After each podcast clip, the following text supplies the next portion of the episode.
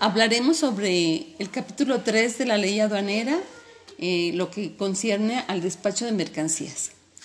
El despacho, el despacho aduanero es un conjunto de actos y formalidades relativos a la entrada de mercancía al territorio nacional y a su salida del mismo. Esto es que, de acuerdo con los diferentes tráficos y regímenes aduaneros establecidos, deben de realizar ante la aduana las autoridades aduaneras y quienes introducen o extraen mercancías del territorio nacional, ya sea los consignatarios, los destinatarios, los propietarios, poseedores o tenedores en las importaciones y los remitentes en las exportaciones, así como los agentes aduanales empleando el sistema electrónico aduanero. Esta descripción se da como fundamento del artículo 35 de la ley aduanera. ¿Quiénes intervienen? Las autoridades, el SAT, Aduana México, los consignatarios y destinatarios, así como lo habíamos ya nombrado anteriormente. Los lugares autorizados para despachar son las aduanas, aduaneras, aeropuertos, cruces fronterizos, puertos y terminales ferroviarias. ¿En qué horario deben de ser? Las operaciones aduaneras deberán de realizarse por, lugar, por lugar autorizado en día y hora hábil para efectos de realizar la entrada y salida, la carga y descarga, el transbordo y almacenaje, día y hora hábil que se consideran horas y días hábiles las señaladas en un calendario específico. Las representaciones en el despacho. ¿Quiénes son los que hacen las representaciones en el despacho? Los agentes y apoderados aduanales, así como los representantes legales aduanales, serán representantes legales de los importadores y exportadores en los siguientes casos, tratándose de las actuaciones que deriven del despacho aduanero, de las mercancías, siempre que se celebren dentro del recinto fiscal, tratándose de la actuación que derivan del despacho aduanero de las mercancías siempre que éstas se celebren dentro del recinto fiscal. Enseguida hablaremos sobre las principales funciones durante el proceso del despacho aduanal. Estas funciones son elaboración del pedimento, eh, también serían la de, en cuestión del pedimento entraría el aspecto en el cual eh, que en dicho pedimento se presentará ante la autoridad aduanera en disposición tecnológico en medio electrónico junto con las mercancías a fin de activar el mecanismo de selección automatizado. Este formato es presentado ante la aduana por el agente aduanal, quienes actúan como consignatorios o mandatarios de los importadores y exportadores, con el que se ampara la legal estancia y tenencia de las mercancías de procedencia extranjera en el país. Para efecto del artículo 36 de la ley aduanera, en relación con el artículo sexto de esta ley y demás disposiciones jurídicas aplicables, el agente aduanal, la agencia aduanal y quienes introduzcan, extraigan mercancías del territorio nacional para destinatarios a un régimen aduanero están obligados a transmitir en documento electrónico o digital con anexos al pedimento. Esto es, en importación es para presentar en la aduana el pedimento en forma oficial aprobada por la Secretaría de Hacienda y Crédito Público. Así también, esto, este apartado de importación se divide en A, la relativa el valor y los demás datos relacionados con la comercialización de las mercancías contenidos en el comprobante fiscal digital o documento equivalente. B. La contenida en el conocimiento del embarque, lista de empaque, guía o demás documentos de transporte y que requiera el servicio de administración tributaria. C. La que compruebe el cumplimiento de las regulaciones y restricciones no arancelarias a la importación. D las que determinen la procedencia y el origen de las mercancías para efectos de la aplicación de preferencia arancelarias, cuotas compensatorias, cupos marcado del país de origen y otras medidas que al efecto se establezcan. Y tenemos el inciso E también, en el cual la del documento digital en el que conste la garantía efectuada en la cuenta aduanera de garantía. Y por último, el inciso F, que es el dictamen emitido por las personas morales autorizadas por ah, lo que avale el peso, volumen u otras características inherentes a las mercancías. Eh, con respecto a la exportación, eh, la relativa y las de mercancías contenidas en el comprobante fiscal digital o documento equivalente. Otra es la que compruebe el cumplimiento de las regulaciones y restricciones no arancelarias a la exportación que se hubiera expedido de acuerdo a la ley del comercio exterior. Así también el anexo del pedimento se debe de acompañar esto lo subdivide en dos puntos. Punto número uno, la información relativa al número de pedimento mediante el cual se efectuó la, la importación a la franja o región fronteriza o cuando sea persona distinta del importador al comprobante fiscal digital. Y el punto número dos, el documento electrónico digital que se contenga la información que compruebe el cumplimiento de las regulaciones y restricciones no salariales aplicables al resto del territorio nacional. Con respecto a la clasificación arancelaria, se tiene la identificación y cualidades de la mercancía para una correcta clasificación, así como el pago del arancel y el cumplimiento de regulaciones y restricciones no arancelarias. Y otro aspecto son las contribuciones que generan con motivos de importación. Estas son el impuesto general de importación, el impuesto al valor agregado, o sea, el IVA, el impuesto sobre los automóviles nuevos, impuesto especial sobre producción y servicios y derecho de trámite aduanero, así como el derecho de almacenaje. Los trámites relacionados con el despacho de las mercancías se promoverán por los importadores o exportadores o por conducto de los agentes aduanales o agencias aduanales que actúan como consignatarios o mandatarios. La determinación de los regímenes aduaneros ¿Qué significa esto? Los regímenes aduaneros es el pago de impuestos y cuotas de comercio exterior. Así se habla que hay, varias clases. Una es definitivas, donde nos incluye la de importación, que es la entrada de mercancía de procedencia extranjera y que permanezca por tiempo ilimitado en el país, así como las de exportación, que consiste en la salida de mercancías del territorio nacional para permanecer en el extranjero por el tiempo ilimitado. Así también nos habla de los regímenes temporales, estos deben de pasar por una revisión de origen. Estos son de importación temporal para retomar al extranjero en el mismo estado y para la elaboración, transformación o reparación en programas de vaquila o de exportación. Hablando así también de exportación temporal, para retomar al extranjero en el mismo estado, este deberá de presentar a las empresas declaraciones y las proposiciones de retorno de mercancía en el extranjero para la elaboración y transformación o reparación de la exportación, así como los nacionales. Otros aspectos también a considerar son el depósito fiscal, el tránsito de mercancías interno e internacional y la elaboración, transformación o reparación en recinto fiscalizado.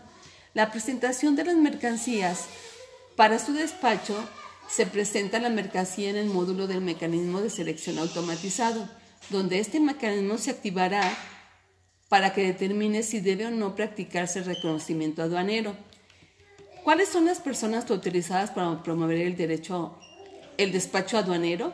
Las personas morales que promuevan el despacho de las mercancías sin intervención del agente aduanal o agencia, o agencia aduanal tendrán la obligación de realizar el despacho aduanero o a, través de su representación legal, mismo que deberán acreditar ante el Servicio de Administración Tributaria y deberá de reunir los siguientes requisitos.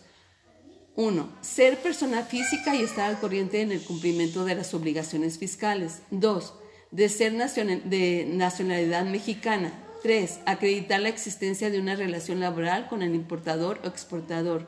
4. Acreditar experiencia o conocimientos en materia del comercio exterior. Las personas físicas también tienen sus características. de que los importadores y exportadores que obtienen que opten por despachar las mercancías, así como las agentes aduanales o las agencias aduanales, cuando actúen como sus consignatarios o mandatarios, deberán cumplir las obligaciones previstas en la presente ley. Estas son relativas al despacho aduanero. Los agentes aduanales y las agencias aduanales serán representantes legales de los importadores y exportadores en los siguientes casos. 1. Tratándose de las actuaciones que deriven del despacho aduanero de las mercancías, siempre que se celebren dentro del recinto fiscal.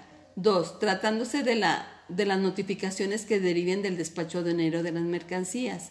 3. Cuando se trate de, del acta o del escrito a que se refieren los artículos 150 y 152 y 152 de esta ley, o sea, nuestra ley aduanera. Fracción informada eh, y tratándose de las actuaciones y notificaciones que deriven de la inspección o verificación de las mercancías durante la permanencia en el recinto fiscal por virtud de su despacho. Cuando el, reconocimiento aduanero se requiera efectuar la toma de muestras de mercancías estériles, radiactivas, radioactivas, peligrosas o cuando sean necesarias instalaciones o equipos especiales para la toma de las mismas, los importadores, exportadores, los agentes aduanales o las agencias aduanales, cuando actúen por cuenta de aquellos, los deberán tomar previamente a efecto que sean presentadas al momento del reconocimiento aduanero. Las autoridades aduaneras podrán suspender hasta por seis meses la inscripción en el registro a que se refiere este artículo cuando el ejercicio de sus facultades de comprobación detecten irregularidades entre lo declarado y las mercancías efectivamente importadas o exportadas.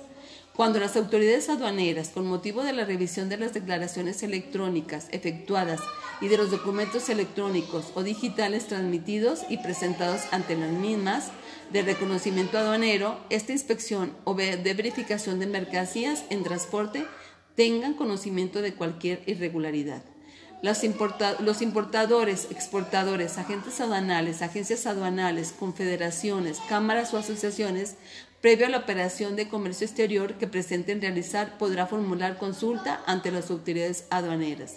El Servicio de Administración Tributaria dará a conocer los criterios de clasificación arancelaria y del número de identificación comercial y serán publicadas en el Diario Oficial de la Federación.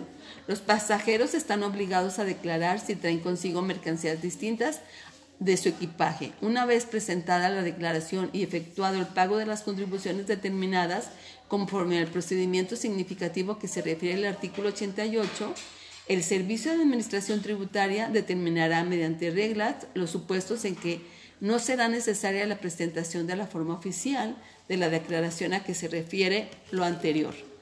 Por tan, ya con esto damos por terminado nuestro tema, esperando y sea de gran utilidad hacia todos ustedes. Las salidas alternas al juicio son los acuerdos reparatorios y suspensión condicional del proceso. En la reforma a la Constitución Política de los Estados Unidos Mexicanos del 18 de junio de 2008, en primer lugar, introdujo en el, artículo 17 constitucional un párrafo que establece que las leyes preverán mecanismos alternativos de solución de controversias en la materia penal, regularán su aplicación, asegurando la reparación del daño y establecerán los casos en los que se requerirá supervisión judicial. En segundo término, incluyó en el apartado A del artículo 20 de la fracción 7 que preverá que, una vez iniciado el proceso penal, siempre y cuando no exista oposición del inculpado, se podrá decretar su terminación anticipada en los supuestos y bajo las modalidades que determine la ley. Por último, el séptimo párrafo del artículo 21 concede al Ministerio Público la atribución de considerar criterios de oportunidad para el ejercicio de la acción penal en los supuestos y condiciones que fije la ley. Para ello, se buscaron las salidas alternas al juicio, que al juicio y descansan principalmente en el criterio de orden económico funcional y en el segundo plano, el motivo que atienden a los derechos fundamentales. Es por ello que la conciliación es un sentido amplio que comprende el acuerdo entre la víctima y el imputado o el de este con el Ministerio Público. Reemplaza a la verdad como fin último del proceso. La búsqueda de la verdad comparte su lugar con la necesidad de solucionar el conflicto como finalidades primordiales del proceso. La solución del conflicto es en el momento actual una de las finalidades más importantes del proceso penal. Es por ello que es importante que el Código Nacional de Procedimientos Penales, al igual que los códigos estatales que los atenecieron, eh, se den por entendido el mandato constitucional y a todas sus razones subyacentes a regular distintas figuras que permitan la terminación del proceso en forma distinta a la tradicional. Eh, siendo esto que las primeras son de carácter no adversarial o actocompositivas, exigen el acuerdo de voluntades del imputado y la víctima para arribar a acuerdos reparatorios que si bien deben de ser avalados por el Ministerio Público o por el juez, el contenido debe de ser decidido por, por los directamente interesados, quienes de esta forma resuelvan por sí mismos el conflicto. Las segundas son de carácter adversarial o heterocompositivas, requieren la intervención de un tercero que impone a las partes una solución. Se deja de lado el criterio de estructura de de, estricta legalidad en las actuaciones, el proceso se desvía de su línea de flujo principal y toma derroteros que permiten agilizar y facilitar la solución del conflicto penal. El Código Nacional de Procedimientos Penales incorpora un criterio restringido de salidas alternas. Soluciones alternas y formas de terminación anticipada. El artículo 184 establece que son formas alternas de solución del procedimiento el acuerdo reparatorio y la suspensión condicional del proceso. En el artículo 185 menciona al procedimiento abreviado como forma de terminación anticipada. Las formas de terminación de la investigación se incluyen los criterios de oportunidad en los que eh, los llamados acuerdos reparatorios se refieren al acuerdo entre el imputado y la víctima o ofendido, en que el, primer, el primero repara de algún modo que resulte satisfactorio para la segunda las consecuencias dañosas del hecho que se persigue penalmente y que, una vez aprobados por el Ministerio Público o el juez de control y cumplidos en sus términos, tienen como efecto la conclusión del caso. Los medios alternativos en este caso de solución de conflictos, MASC, constituyen diversas técnicas para facilitar que el imputado y la víctima, en los casos en que la ley permita, solucionen sus diferencias y pongan fin al proceso. El artículo 187 del Código Nacional de Procedimientos Penales admite los acuerdos reparatorios en delitos que se persiguen por querella o requisito equivalente de parte ofendida, delitos culposos o delitos patrimoniales cometidos sin violencia sobre las personas. Los delitos que se persiguen por querella están señalados expresamente en los códigos penales. Se trata generalmente de delitos patrimoniales entre personas que tienen relación de parentesco, violación entre cónyuges. Las lesiones que tardan en sanar menos de 15 días en los códigos en que estos son delictivas, entre otros, la inclusión de los delitos culposos entre aquellos que dan lugar a acuerdos reparatorios es quizás demasiado amplia. Las conductas culposas que son punibles de acuerdo a los códigos penales del país lesionan bienes jurídicos de la mayor jerarquía como la vida y la integridad corporal. Es en tanto que en cuanto al aspecto propiamente procesal, los acuerdos reparatorios tienen lugar hasta antes del auto de apertura a juicio oral. Si el acuerdo es de cumplimiento diferido y no se señala un plazo, se entenderá que es de un año. Una vez aprobado el cumplimiento del acuerdo, si es ante el Ministerio Público, éste declarará extinta la acción penal y si es ante el juez, este decretaría la extinción de la acción penal, resolución que hará las veces de sentencia ejecutaria. ejecutoria. Los acuerdos reparatorios son la salida alterna que satisface en mayor medida las aspiraciones de cada uno de los involucrados. Tienen la enorme ventaja de solucionar o disminuir el conflicto entre las partes directamente interesadas. A través de ellos se descongestiona el ámbito judicial se agiliza la solución y se satisface en lo esencial las pretensiones de la víctima respecto al imputado.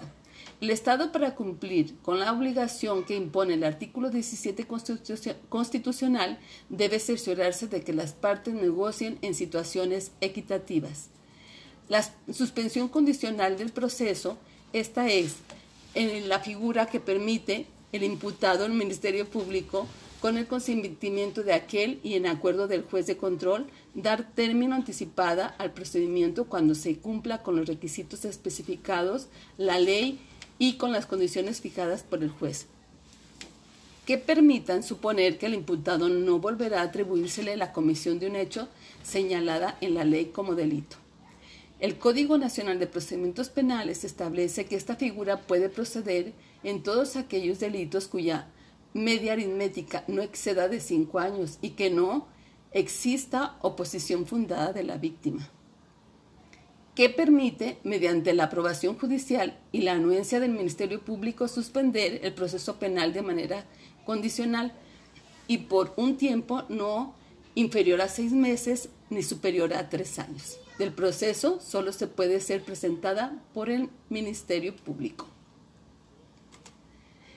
Eh, con él, con el acuerdo del imputado, el Código Nacional de Procedimientos Penales incluye, además del supuesto mencionado, la posibilidad de que la solicitud la presente el propio imputado.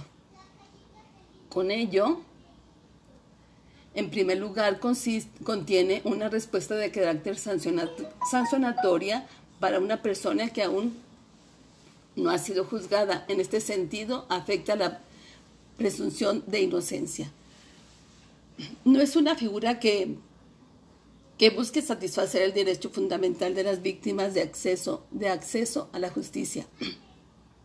La sociedad puede percibir la suspensión condicional del proceso como una consecuencia excesivamente benévola para el imputado y considerar que está, que está burlando la justicia. La incorporación de salidas alternas al juicio oral significa por sí sola un cambio de paradigma en el, modelo procesal mexicano. El reemplazo del principio de estricta legalidad en la procuración e impartición de justicia penal por criterios que descansan en la voluntad de las partes en razones de eficiencia del sistema y en consideraciones de política criminal, abre un campo nuevo que exige a los operadores decisiones debidamente ponderadas y fundamentadas. Significa salir de la zona de confort que brinda el marco estricto y estrecho de la legalidad. Esperando que esta temática sea de gran utilidad, doy las gracias.